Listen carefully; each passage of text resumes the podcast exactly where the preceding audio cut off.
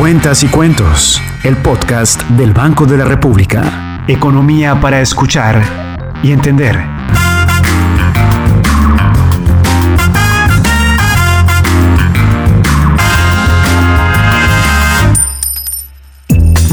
Hola a todos, un saludo especial para los seguidores de las redes sociales del Banco de la República. Hoy tenemos un nuevo episodio de Cuentas y Cuentos, el podcast del Banco de la República, con un invitado muy especial, el codirector Roberto Steiner, quien ha tenido dos momentos de su vida y su trayectoria profesional en el Banco de la República, ya nos hablará de eso. También está muy feliz porque recientemente acaba de celebrar el título de Millonarios y también nos hablará un poco acerca de qué proyecto tendrá a cargo o tiene a cargo para la celebración del centenario del Banco de la República.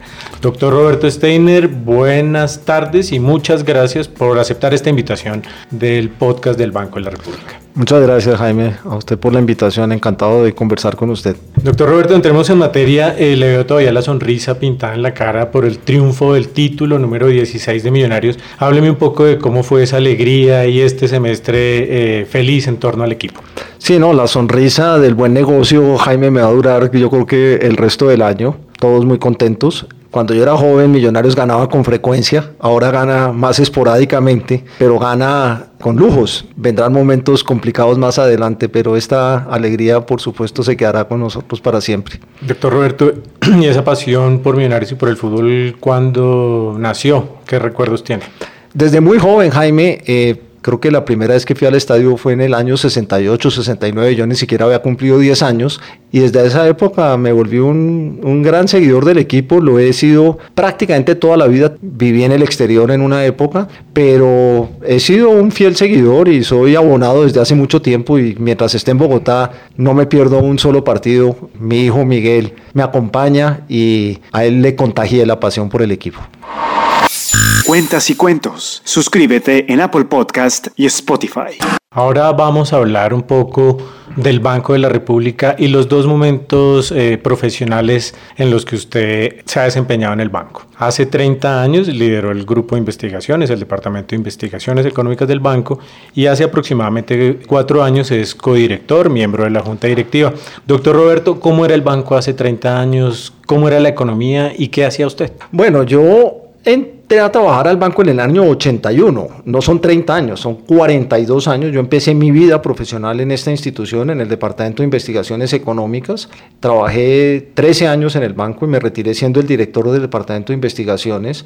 El banco en esa época era muy distinto, no era autónomo, era un banco que ejecutaba la política monetaria que decidía la Junta Monetaria y la Junta Monetaria era controlada por el gobierno, tenía presencia del banco, pero era controlada por el gobierno, entonces el banco no decidía la política, la ejecutaba. Entonces lo que se hacía en esa época era muy, muy diferente a lo que se hace hoy en día a partir del cambio radical que tuvo el banco en 1991, en que se volvió autónomo y su junta directiva no solo administra el banco, sino decide y ejecuta la política monetaria. Pues para mí fue un enorme honor y privilegio que ya hacia el final de mi carrera, eh, habiendo pasado por el banco, habiendo pasado por muchos otros sitios, el gobierno me invitase, el gobierno de turno me invitase a, a ser miembro de la junta directiva del banco Llevo ya casi cuatro años y creo que es aquí donde voy a terminar mi carrera, en esta institución que la llevo en el corazón. Yo empecé mi carrera y es donde pienso terminarla. Doctor Roberto, ¿cómo estaba la economía hace 40 años y cómo está hoy? Bueno, los retos son gigantescos, problemas totalmente diferentes, pero retadores siempre. En ese momento, cuando yo llego aquí al banco en, a principios de los 80, la inflación rondaba el 20, 25 o incluso el 30%. Mejor dicho, la diferencia era tan grande que no me acuerdo si era 25 o 30%. Hoy en día nos rasgamos las vestiduras por eh, un punto porcentual en esa época. A veces la inflación era 20, a veces era 25, a veces era 30%. La situación era muy distinta.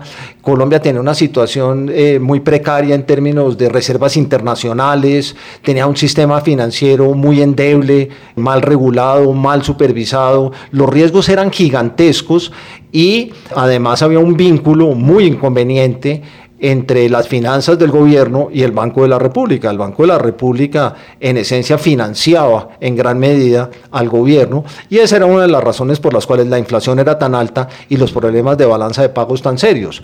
Hoy en día los problemas son muy diferentes, pero también son muy retadores y en la actual coyuntura, pues por supuesto, el gran reto es tomar las medidas necesarias para que la inflación en un plazo razonable regrese a la meta de 3%. Hoy en día la inflación supera el 12% y todos sabemos, y eso lo entendió muy bien el constituyente en 1991, que la inflación es el impuesto más regresivo de todos. La inflación le pega particularmente a los más pobres y nosotros tenemos que tratar y velar por cumplir con el mandato constitucional de que la inflación en este país sea baja y estable. Estamos adoptando las políticas necesarias para eso y ojalá en el horizonte de pronóstico pues logremos que la inflación se sitúe en la meta establecida del 3%.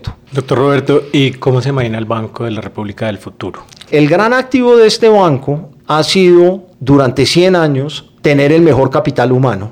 Este banco ha sido fuente de capital humano para este país y ha tenido un equipo técnico de el más alto nivel.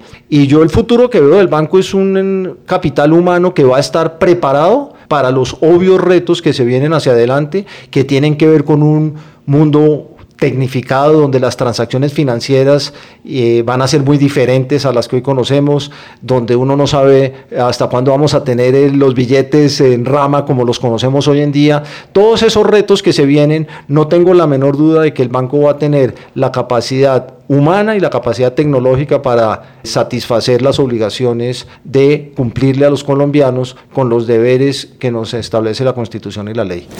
Cuentas y cuentos. Economía para escuchar y entender. Doctor Roberto, cuéntenos, pasando a otro tema, ¿qué prepara desde su codirección, qué ha coordinado para la celebración de los 100 años del Banco de la República?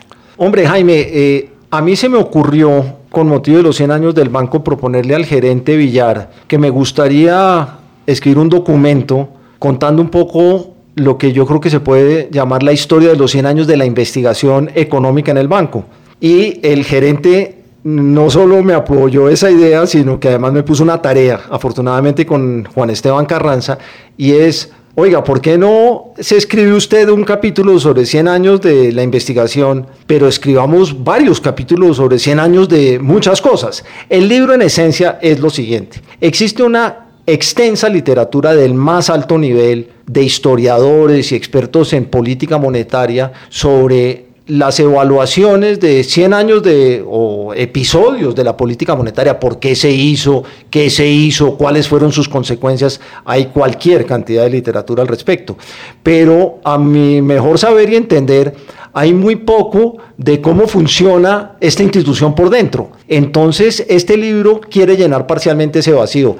Hay capítulos sobre cómo ha, eh, cómo ha evolucionado el sistema de pagos desde 1923, imagínense usted, cheques en costales a los sistemas más avanzados electrónicos de transferencias que tenemos hoy en día, las historias de las salinas, del oro, del departamento editorial, de los sistemas. Entonces este libro cuenta la historia de la fábrica, de la fábrica que ha producido, que ha tenido como mandato en alguna época diseñar y en, durante años ejecutar la política monetaria. Obviamente, pues eh, tuve que ver con todo el libro como editor, pero pues eh, lo que de verdad me, me da eh, gusto es haber escrito el capítulo sobre los 100 años de investigación en el banco. Y esto empieza con una oficina de estadística en 1923 que tenía una persona. Hoy en día el banco tiene no sé cuántos economistas y financistas con PhDs.